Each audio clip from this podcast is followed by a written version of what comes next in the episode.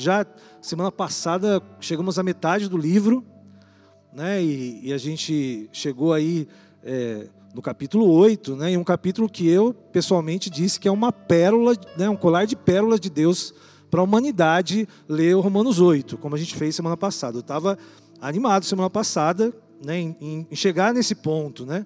É, de Romanos. E nós vamos continuar, Romanos 9. Romanos 9 é um texto muito interessante Queria que você abrisse aí o seu aplicativo, a sua Bíblia, projetasse aqui a Carol, né? Versão Almeida, né? Revista e atualizada. Ela sempre pergunta, pastor, qual que é a versão que você vai ler? A Carol é, é fera. Então vamos lá. Digo a verdade em Cristo, não minto, testemunhando comigo no Espírito Santo. A minha própria consciência, tenho grande tristeza e incessante dor no coração. Olha aqui, né? A melancolia do, do apóstolo Paulo. Porque eu mesmo desejaria ser anátema, separado de Cristo por amor de meus irmãos, meus compatriotas segundo a carne. São israelitas. Pertence-lhes a adoção e também a glória, as alianças, a legislação, o culto, as promessas. Deles são os patriarcas e também deles descendentes de Cristo, segundo a carne, o qual é sobre todos Deus bendito para todos sempre. Amém. Meus irmãos, olha só esses cinco versículos. Paulo diz algo interessante, porque no final do capítulo 8 ele fala: Nada nos separará do amor de Deus, nada. Você crê nisso? Que nada vai separar você desse amor? Eu creio nisso. Nem a morte, nem a vida, nem a, a profundeza, nem, nem as alturas. Nada. Nem o Flamengo ontem que perdeu, né? Os palmeirenses estão felizes, né? Mas nada vai me separar do amor de Cristo. Paulo fala uma coisa interessante. Ele fala assim: Olha, é, eu sei dessa verdade, mas eu fico triste com os meus irmãos israelitas. E ele fala: Eu quero ser anátema. Sabe o que é ser anátema? É ser excomungado. Ele fala assim: Ó, eu queria ser separado de Cristo, mas é possível a gente ser separado de Cristo? Não, Paulo diz: Eu queria. Até se fosse possível, para que todo Israel entendesse a verdade da cruz. Porque Jesus veio para os seus e os seus não o receberam. Esse é o problema do judeu. O povo judeu, ele, ele foi com, ele não entendeu que Jesus era o Senhor. Ele era o Messias. Até hoje os judeus estão esperando o Messias. E Paulo diz isso, ele está triste por isso. Ele fala: Olha, eu realmente me entristeço. Eu, é, é, às vezes eu acho que era melhor eu ser separado do amor de Deus, para que, se isso acontecesse, todos os judeus crescem, eu faria isso. Olha a situação aqui, né? E ele fala, é, e continuando, né? Ele fala que não é, no versículo 6, e não pensemos que a palavra de Deus haja falhado, porque nem todos Israel são de fato israelitas. Ele começa a dar alguns exemplos agora. Ele fala assim: olha, não é porque o judeu não aceitou Jesus que a palavra de Deus não é verdadeira. Porque ele fala: nem todo israelita é filho de Deus. Ou nem todo israelita foi descendência de Abraão. Vocês estão comigo? Que é verdade, Ismael não é filho de Abraão. Ismael é filho de Abraão, com a, com a escrava, né? Antes de nascer, né, o, o filho Isaac. Mas quem é? Quem está lá? É Abraão, Ismael Isa e Jacó? Não, é Abraão, Isaac e Jacó. Ainda, depois ele vai falar aqui, que eu vou dar uma antecipada aqui, né, que, que Jacó, Esaú era o mais velho, não era o mais velho? Não era para ser o Deus de Abraão, Isaac e Isaú? Era para ser. Ele está dizendo, olha, não é que a Bíblia erra, não, porque Deus é perfeito, amém, meus irmãos? Deus, ele tem misericórdia que ele quer, ele, ele é o soberano da história. Ele olhou para Jacó e viu em Jacó que ele seria o descendente, é sobre ele que viria lá as doze tribos, nasceria né, os doze filhos, depois Davi vinha de Judá para vir Jesus. Deus, ele é soberano sobre todas as coisas. Então ele fala, é, isto, né, ele vai, vamos para o 11 ali, né, ainda não eram gêmeos nascidos, ó, é, no caso de Jacó e Esaú, nem tinham praticado bem ou mal para a propósito de Deus, quanto mais a eleição né? O que, esses garotos tinham a ver? Eles estavam ali na barriga da mãe dele. Né? E Deus escolhe mesmo. E fora dito a ela: o mais velho será servo do mais moço. Já havia promessa sobre isso, que ia acontecer isso. Jacó iria ter a bênção. Claro que foi de um jeito meio estranho. A mãe, a mãe deu uma ajudada, teve uma sopa de lentilha na história aí. Ele vendeu a primogenitura. Né? A mãe ajudou, colocou lá. Imagina aquele cara como era peludo. Ela teve que colocar uma pelúcia no braço de Jacó para o pai sentir que era o outro filho. Era um urso praticamente. Não é?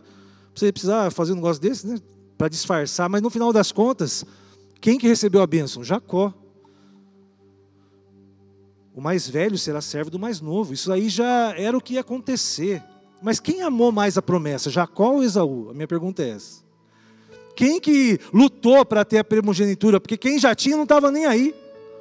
Não é verdade? Estava com fome. Olha, eu te dou essa sopa aqui se você me dá o seu direito. Jacó fala, né, e ele fala: Não, eu estou morrendo de fome, nem quero saber disso aí, me dá essa sopa. Quem que amou mais, né? Quem que realmente queria e entendia a importância da promessa de Deus era Jacó. Por mais que ele fez do jeito errado, porque nós somos falhos.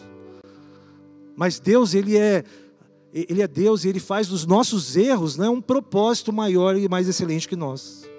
Apesar de Jacó, Deus tinha um plano perfeito. Amém? Apesar de mim, apesar de você, Deus tem um plano perfeito. Viu, Sara? Deus tem um plano perfeito através de você. Eu creio nisso. Wendel, Deus tem um plano perfeito através, apesar de você.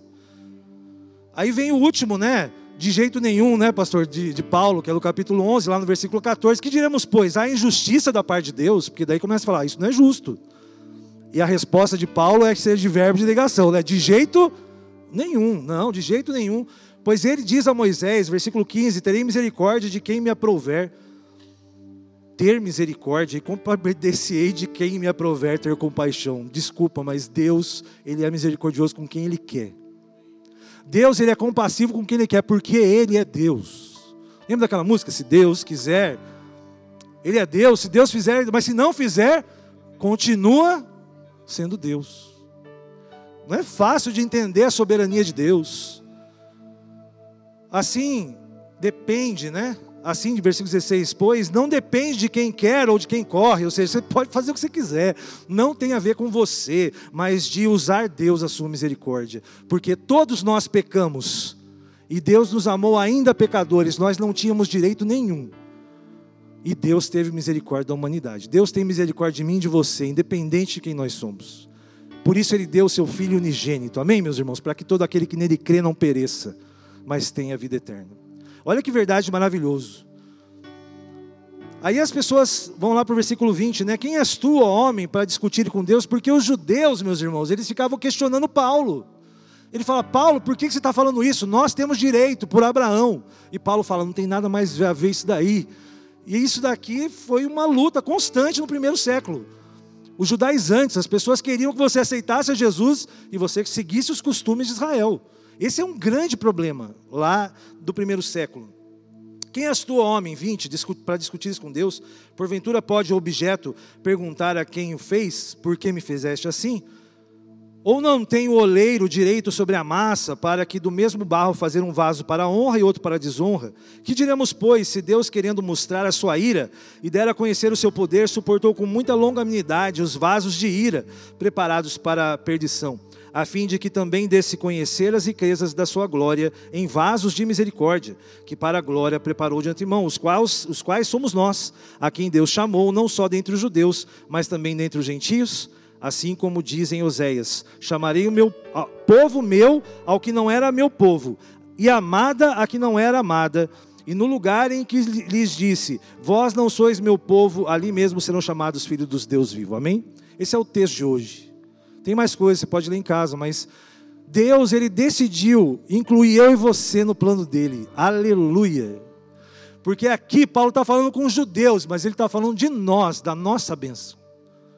Porque se Deus não fosse misericordioso conosco, se a gente não fosse filho de Abraão, a gente ia para o inferno. A gente não teria direito. Mas Deus falou assim: olha, quem não era amado, eu digo, eu te amo. Pastor Rogério, Deus olhou para você e você não era amado porque não era de Abraão, mas ele olhou para você e falou: Rogério, eu te amo. Que maravilhoso. Deus olha para nós na eternidade e ele fala: Eu te amo. Independente de quem você é ou quem é seu ancestral, porque eu escolhi te amar.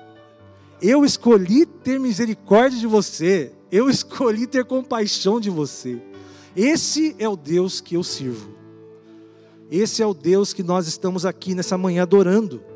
Esses romanos, né? Semana passada, então, a gente falou sobre né, o Amadra Dablan, né? Que é o colar de pérolas do Himalaia, né? Que, que, é, que é uma montanha cercada por uma geleira, que parece um colar, sabe? Romanos 8 essa, essa geleira, esse colar de pérolas. A gente já falou do Everest, né? que é Romanos ali, a justificação pela fé, a gente já falou sobre esse tema. E eu queria falar hoje um pouquinho sobre os judeus, vasos e botijas. Esse é, judeus, vasos e botijas. Nos tempos antigos era costume dos judeus, meus irmãos, e de outras pessoas também, guardar coisas em vasos de barro. Existiam vasos de barro muito bonitos, ornamentados, até banhados a ouro. Esses ficavam na decoração, parece com a sua casa, não é verdade? Você tem algum vaso bonito na sua casa? Né? Que você comprou ali, né? E está ali. Esse é um vaso de honra, concorda? Está na sua sala. E eles faziam isso. E sabe o que, que o judeu fazia? Porque judeu é esperto. Judeu, né? Brimo, né? É esperto. O judeu, ele pegava as joias e guardava em vasos de barro simples. Por quê? Se o ladrão viesse, ele ia procurar os vasos de honra. Né? Do... Agora, aquele vaso lá, feinho, entendeu? Vai ter joia lá dentro, ele passa batido. Você tem essa mania de guardar dinheiro em lugar bem assim que ninguém vai procurar? Às vezes tem umas pessoas que eu conheço fazem isso. Elas não guardam na poupança, não guardam escondido lá no armário, dentro de um negocinho que o ladrão olha e fala, aí não tem nada. Né? Mas é assim que eles faziam. Isso eram os vasos de desonra, né? E também, pensa você morar no deserto, à noite, abaixo de zero, você quer ir no banheiro. Já pensou? Difícil, né? Na casa da minha avó, que era um sítio, tinha uma casinha. Não sei se, já, já, se você já te, lembra dessa época em que algumas pessoas moravam numa casa e o banheiro era para fora. E você tinha que ir lá. E quando eu tinha uns sete anos lá em Campo Mourão, no Paraná, estavam medo de ir lá, porque tinha umas tábuas, assim, dava medo de você caísse dentro daquela fossa. era assim que era o problema. É, era, era casinha que eles chamavam. Eu achava um absurdo, né? A gente vinha de São Paulo, o que, que é isso, casinha? Gente, nem o meu cachorro faz isso. Mas era o jeito pessoal, tomava banho, era um negócio de, um, de lata, que você puxava assim e saía água. Desculpa, acho que eu sou velho mesmo. Ou estou velho, né? Porque eu me lembro disso. Essas coisas que a gente fazia, era coisa muito diferente do que a gente vivia em São Paulo, que acontecia na casa da minha avó, lá no sítio. Imagina dois mil anos, três mil anos atrás. A pessoa estava no deserto ali, aquele frio abaixo de zero, ela não ia no banheiro. Sabe o que eles faziam? Vaso de desonra ficava lá uma espécie de pinico de barro. É isso mesmo. Vaso de desonra é isso aí. Ah, vou lá à noite, uso o vaso de desonra, depois jogo fora de manhã. Então existiam vasos para honra e vasos para desonra. Você entendeu a história desse, desses judeus, vasos e botijas? E eu vou dizer para você, meus irmãos, Se o apóstolo Bertelli estivesse aqui, que eu aprendi com ele lá no Famintos, ele dizia assim, ó, Paulo tinha um manto com esse negócio de vaso.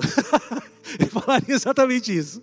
É, é como se tivesse um manto com esse negócio de vaso. Né? Ele, o, o pastor Judá tem manto com, com pomba, ele falou.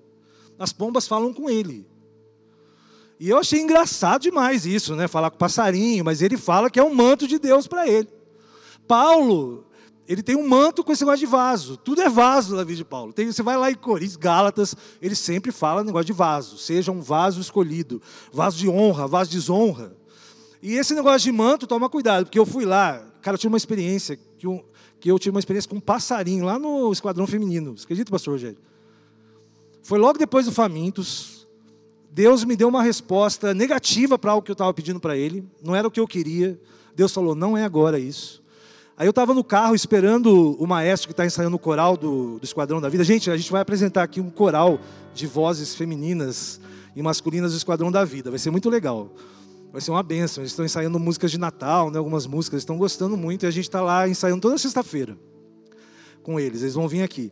Aí quando ele estava ensaiando, eu estava no carro e eu falei: Deus, eu te agradeço pelo não, pelo espere que o Senhor me deu agora mas eu sei que o Senhor tem algo muito maior para a minha vida. Amém, meu irmão? Não é? Faça isso. Se Deus às vezes te responde com um não, naquilo que você deseja, fala, Deus, eu te agradeço, porque o Senhor é, o Senhor é, é meu maior, meu maior bem é o Senhor. Quando eu terminei de fazer essa oração, um, pousou um passarinho lindo, assim, bem no retrovisor do meu carro. Ficou olhando para mim uns minutos, assim. E para mim o Espírito Santo falou assim: Olha, filho, gostei dessa sua posição. O passarinho falou comigo, gente. Não ouvi a voz dele, não, mas o Espírito Santo falou assim: Olha, gostei dessa sua atitude, eu vou coroar ela mandando um passarinho para você, para ficar te olhando. Ele ficou me olhando ali de fora do carro para dentro, um tempinho assim. E eu achei impressionante. E o manto de Paulo era com vaso, né?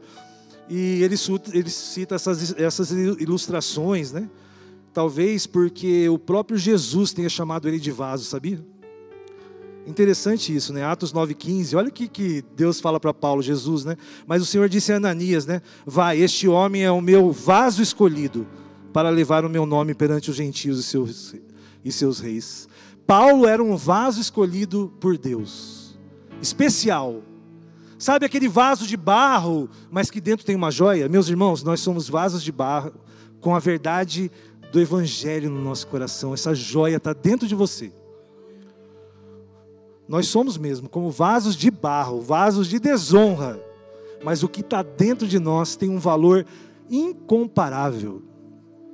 Já pensou esse tesouro que tem em você, Silmara? Tem um tesouro no seu coração que Jesus Cristo colocou. A palavra grega é sikeus ecoleges, ou seja, vaso, é, vaso escolhido do Senhor. Levanta a mão aí, você que entende que você é vaso escolhido do Senhor, amém? Você é um vaso escolhido do Senhor. Não é maravilhoso isso, meus irmãos? Há quase um século, né? A China e a Índia têm um conflito na cordilheira do Himalaia. Pastor Rogério, tem tudo a ver Romanos com, com o Himalaia. Até no Himalaia tem um conflito entre os chineses e os indianos. Eles lutam por anos numa, no chamado Vale de Galvã. E eles lutam num lugar onde tem água, tem um, uns, uns, vales lindos lá no Himalaia, e é bem na fronteira da China com a Índia, duas superpotências. E eles brigam por isso constantemente, para quem é dono de quem, né? Chama ali a linha de controle real, é uma faixa demarcada. Tem muitos rios, lagos e muitas guerras são travadas ali. Porque ser humano tem a ver com conflito, amém, meu irmão? Infelizmente, o ser humano gosta de brigar. E se não tem motivo, inventa. Se não tem motivo, inventa. Vai vendo, ó, guerra do Golfo. O pessoal não queria tirar o cara do poder, o cara queria o quê? O petróleo, porque os caras fazem guerra por dinheiro. Na África existem guerrilhas, guerras civis. Na África por anos, por séculos, porque poder. Infelizmente, né? Até a ciência evolui na guerra. Sabia que na guerra vende mais arma, a economia funciona. Guerra tem a ver, conflito tem a ver com interesse. Vocês estão comigo? Sabia que na Segunda Guerra Mundial, milhares de judeus morreram nos campos de concentração para quê? Para fazer experiência, porque não tem ética. É um prisioneiro de guerra, posso tratar ele como um animal, como um rato. O ser humano, e nós somos parte disso, nós vivemos e somos movidos por conflitos. Ou na sua casa você não tem conflito com a sua esposa. Ou não tem conflito entre os filhos e os pais. Ou no trabalho, você não tem conflito com ninguém. Na igreja, ninguém briga. Que igreja é a sua? A igreja de Cristo espiritual realmente é verdadeira, mas a igreja daqui, rapaz, o conflito reina, porque nós somos humanos. Romanos 9, você tem que ter 9 até o 11. É um conflito que existia entre os judeus cristãos e os cristãos que não eram judeus, gentios. É um conflito da igreja. O primeiro século, como eu disse, ele foi um conflito marcado por isso. Eles brigavam por isso. Nasceu aí a eleição, né, predestinação. Até hoje nós brigamos por esse texto. Romanos 9 é usado pelos calvinistas para dizer para os armenianos que Deus predeterminou tudo. Ele predeterminou quem vai para o céu, quem vai para o inferno. Aí vem o armeniano e fala assim: não, peraí. Deus é presciente. Isso é uma discussão totalmente sem razão de ser, de eleição. Se Deus predeterminou, Deus é Deus, amém, meu irmão? Não tem discussão com Deus, não adianta você querer explicar, nós gostamos de conflito. Então esse texto também é usado como conflito. Lá em Jerusalém, Paulo falou sobre isso, porque estava tendo um conflito lá na igreja. E quando a gente é, entende isso, né, é, mais ou menos em suma, vamos dizer assim, onde há dois ou três seres humanos é um terreno fértil para conflito. Amém, gente? Onde tem gente, é conflito. Mas o que, Jesus fala lá em Mateus 18, 20? Porque onde estiverem dois ou três reunidos em meu nome, ali eu estou no meio deles. Amém, meu irmão? A diferença para nós não termos conflito é a presença de Jesus. Tenha certeza disso. A gente pode discutir sobre esses conflitos todos aqui, sabe? Judaizantes, calvinistas, armenianos, os conflitos, mas a verdade é o seguinte: Jesus, ele quer que nós sejamos um. Hoje no Ministério Infantil, né, estão estudando a importância do corpo, né, de sermos unidos. Nós precisamos fugir do conflito. Por isso que ele diz, né, é, sobre essa mensagem, né, não se surpreenda, né, que a gente viva por isso e que Deus utiliza é, essa união para ser a nossa força. Roma, lê João 17, a oração de Jesus por nós. Ele fala: Pai, que eles sejam um. O grande, o, o grande segredo desse momento de Paulo era lutar contra conflitos. A igreja precisa ser unida para vencer este mundo. Amém, meus irmãos? Não importa o que você pense, se você é judeu, se você é grego, se você é armeniano, se você é calvinista. O que importa é que quando nós estamos reunidos, Jesus está. O Espírito Santo de Deus está aqui nessa manhã. Ele te trouxe aqui, ele tem um propósito para você estar aqui. E se a sua motivação fosse um vaso escolhido de Deus, e esse é o tema é, da mensagem de hoje, vasos escolhidos. Se você entende que você é um vaso de barro, mas que tem algo precioso, e se nós nos unirmos, não há quem nos vença. Não há quem impeça o evangelho de alcançar esse mundo. Amém? Você crê nisso? Esse tesouro é para você é, não ficar é, retido em você. E não depende de quem quer, de quem corre atrás, mas exclusivamente da vontade de Deus. É isso que esse texto está falando. Não depende de mim nem de você, porque Deus tem misericórdia é, de quem você é. Quando a gente fala de eleição, parece uma coisa difícil, mas eu penso assim. Tenta entender do jeito que eu entendi aqui, olha só. A fé nos diz, meus irmãos, a fé nos diz. Peraí que eu, eu me perdi aqui onde eu... A fé nos diz que apesar de sermos os mais improváveis nas mãos de Deus, somos vasos escolhidos instrumentos poderosos transformados para transformar o mundo. Não depende de quem quer e nem de quem corre atrás, mas exclusivamente da vontade de Deus. Tenha fé que dentre milhares de candidatos que concorriam para a maravilhosa graça de Deus, dentre os mais cotados, nos filhos de Abraão, o nome que estava na cédula divina era o seu, e Deus escolheu e elegeu você. Deus podia ter escolhido mil pessoas, estava escrito lá naquele papelzinho lá que nem a gente vai votar. Deus escolheu você, Jucimara.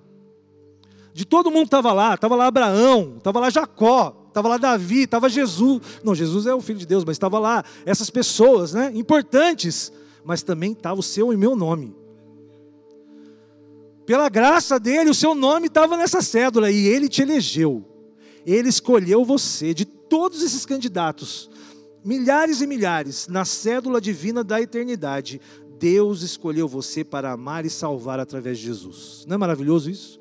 Se você quer entender eleição, só basta isso. Você foi eleito por Deus, Ele te escolheu, Ele apertou a tecla lá, confirma. Não é assim que a gente vota? Apareceu a sua, a sua face lá. Como é que é o nome da irmã? Hã? Maria Helena. Quando Deus, Deus digitou um numerinho lá, apareceu a Maria Helena e Ele confirma. Você está confirmado. Alex, estava lá, ó, Alex, lá a figurinha lá na máquina. E Deus apertou confirma na eternidade. Você foi eleito na eternidade. Não importa quem é o César, quem é o Rogério, não importa quem é você. Marlon, Deus estava lá, apareceu o seu nome na cédula da eternidade. E Ele confirmou você. Apesar de mim, apesar de você, Deus confirmou isso. É assim que eu entendo. Indo para o final, né, tem um hino que eu vou pedir aqui para o Charles dar uma força aqui para mim. Já vai se preparando aí, Charles. Eu queria que você tocasse. Tem um hino especial que é lá do Paraná, que é muito conhecido, é Vaso Novo, é coisa de velho, sabe? Eu quero ser, Senhor amado, né? Um vaso novo.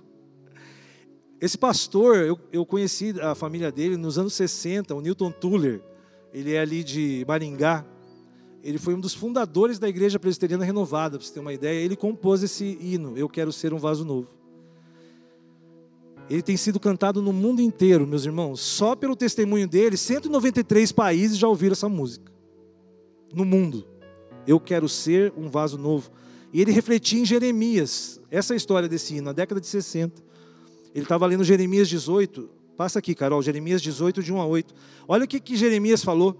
Esta é a palavra que veio a Jeremias da parte do Senhor. Vá à casa do oleiro, presta atenção, ó, vai lá onde o oleiro trabalha, e ali você ouvirá a minha mensagem. Deus fala, Jeremias, vai lá no artesão, eu vou falar com você através do artesão, que nem o passarinho falou comigo lá, que negócio do manto. Isso aqui é o manto do vaso, tá? Manto de Paulo. Ele falou assim: ó, vai lá e olha. Ele vai tá... Aí eu fui à casa do oleiro, disse o profeta. E eu vi trabalhando na roda, sabe aquela roda? Ele começou a ver, ele formando, mas o vaso de barro que ele estava formando se estragou em suas mãos e ele o refez, moldando outro vaso de acordo com a sua vontade. Versículo 5: Então o Senhor dirigiu-me a palavra. Aí vem o manto, né? Do vaso aqui, dessa história do oleiro. Ó comunidade de Israel, será que eu não posso eu agir com vocês como fez o oleiro? Pergunta o Senhor, como barro nas mãos do oleiro, assim são vocês nas minhas mãos, ó comunidade de Israel. Igreja Resgate, ele está dizendo isso. Vocês são obras das minhas mãos, amém, gente? Olha que maravilha. Você é obra, Deus está trabalhando na sua vida. Deus é esse oleiro, você é o vaso. Se em algum momento decretar uma nação, um reino, seja arrancado, despedaçado e arruinado, mas se essa nação que eu adverti converter-se da sua perversidade, então eu me arrependerei e não trarei sobre ela a desgraça que eu tinha planejado. Amém, meu Senhor? Olha, olha, olha como Deus é maravilhoso. Ele é esse Deus que está trabalhando a gente. Enquanto Ele está trabalhando, você pode se arrepender. Essa é a verdade da fé. Você pode mudar a direção, você pode querer ser um vaso novo, um vaso escolhido. Essa música fala isso, né?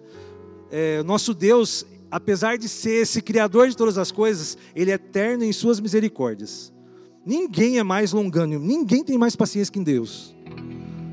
Ele conhece toda, toda a nossa perversidade, tudo aquilo, mas ninguém conhece mais a nossa potencialidade que Deus. Amém, gente? Deus conhece os nossos problemas, mas Ele olha para você, Sara, Ele vê o melhor de você. Aliás, Deus vê algo que nem a gente vê. Sabe, na nossa perversidade, Deus olha a sua potencialidade. Paulo perseguia a igreja, era terrível. Era um cara que estava dando um trabalho para a igreja de Jesus do primeiro século. Mas Deus olhou para o potencial de Paulo, não para a perversão dele. Você está entendendo? Quem escreveu esse texto de hoje, Romanos 9, ele sabia, eu era um vaso de desonra. Deus olhou para mim e falou assim: Não, você não é um vaso de desonra, você é um vaso escolhido. E eu quero ser um vaso novo. Você quer ser um vaso novo? Nós vamos terminar essa pregação de hoje declarando essa verdade. Fique de pé. Se você não conhece, vai aprender hoje essa música, né? Não tem letra ali, mas é assim, ó. Dá um mi aí, né? Eu quero ser Senhor amado, como vaso nas mãos do oleiro.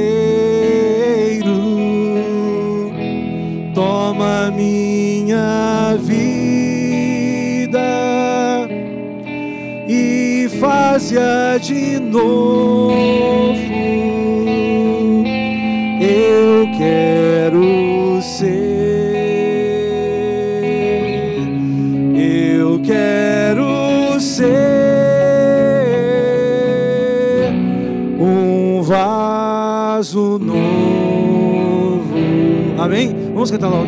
Eu quero ser, Senhor amado, Senhor amado, como vaso nas mãos do oleiro, como vaso nas mãos do oleiro. Toma minha vida e faz de novo. Toma minha vida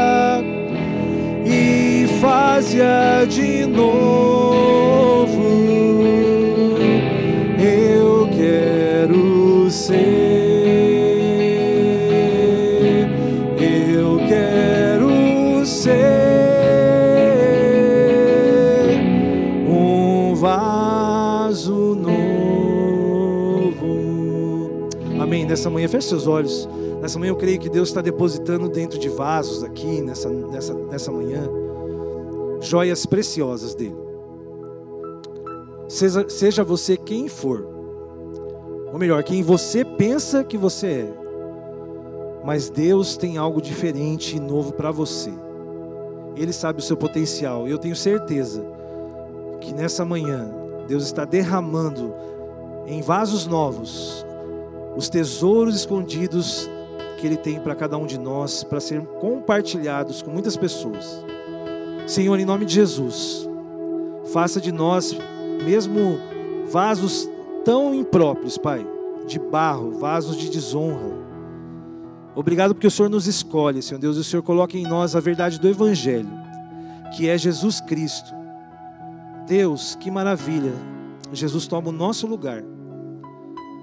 Nessa manhã, Pai, nós queremos ser esses vasos novos, que o Senhor possa nos moldar de acordo com a tua vontade, porque nós somos todos barros na tua mão, todos massa. Que o Senhor possa trabalhar agora, Senhor Deus, a vida de todos aqui nesta manhã, Pai, e aqueles que, irão ouvir essa mensagem. Trabalha, Pai, porque quando o Senhor trabalha, Senhor Deus, coisas maravilhosas acontecem. Se alguém aqui está sentindo, Pai, às vezes é inútil, Pai, ou triste, ou sem condições, nessa manhã eu declaro, Pai, que o Senhor está trabalhando coisas grandes aqui nesta manhã. Que ninguém vai sair daqui, Senhor Deus, sem ser um vaso de acordo com a tua vontade, um vaso escolhido um vaso escolhido pelo Senhor com um grande propósito. Assim como o Senhor pegou aquele vaso de desonra que era Paulo e o fez, Senhor Deus, escrever metade do Novo Testamento. Nós estamos lendo aqui, Pai, sendo abençoados, porque ele era um vaso escolhido nas tuas mãos. O Senhor, o Senhor moldou Paulo de acordo com a tua vontade. Faça isso nessa manhã, que eu sei que daqui vão sair pérolas, Senhor Deus, joias, diamantes, Pai, para o teu reino, para abençoar. Que ninguém saia daqui, Senhor Deus, se sentindo algo que não é de honra, que todos aqui se sintam escolhidos pelo Senhor, porque o Senhor nos escolheu. Desde a eternidade o Senhor nos elegeu. Muito obrigado, Deus. Abençoa a nossa semana. Em nome de Jesus, que o amor de Deus o Pai seja derramado, Senhor Deus, sobre nós. Que a graça do Senhor Jesus, Pai, alcance o nosso coração. E que o Senhor possa, Senhor Deus, com o Espírito Santo, consolar aqueles que precisam de consolo. Em nome de Jesus. Amém e amém. Gente, Deus abençoe. Tá vendo ali aqueles brinquedos? Ó, já tem gente doando ali, né? A gente vai, ter, vai estar com uma caixa maior aqui na semana que vem, para que você não esqueça, né? O alvo é 400, são 400 é, é, brinquedos, né? Para a gente ajudar o pastor Miguel. Então tem o Pix, né? A gente já distribuiu isso. Vamos divulgar isso e Deus abençoe a todos. Um domingo abençoado, uma semana abençoada, viu? Vaso novo, vaso escolhido. Deus te abençoe.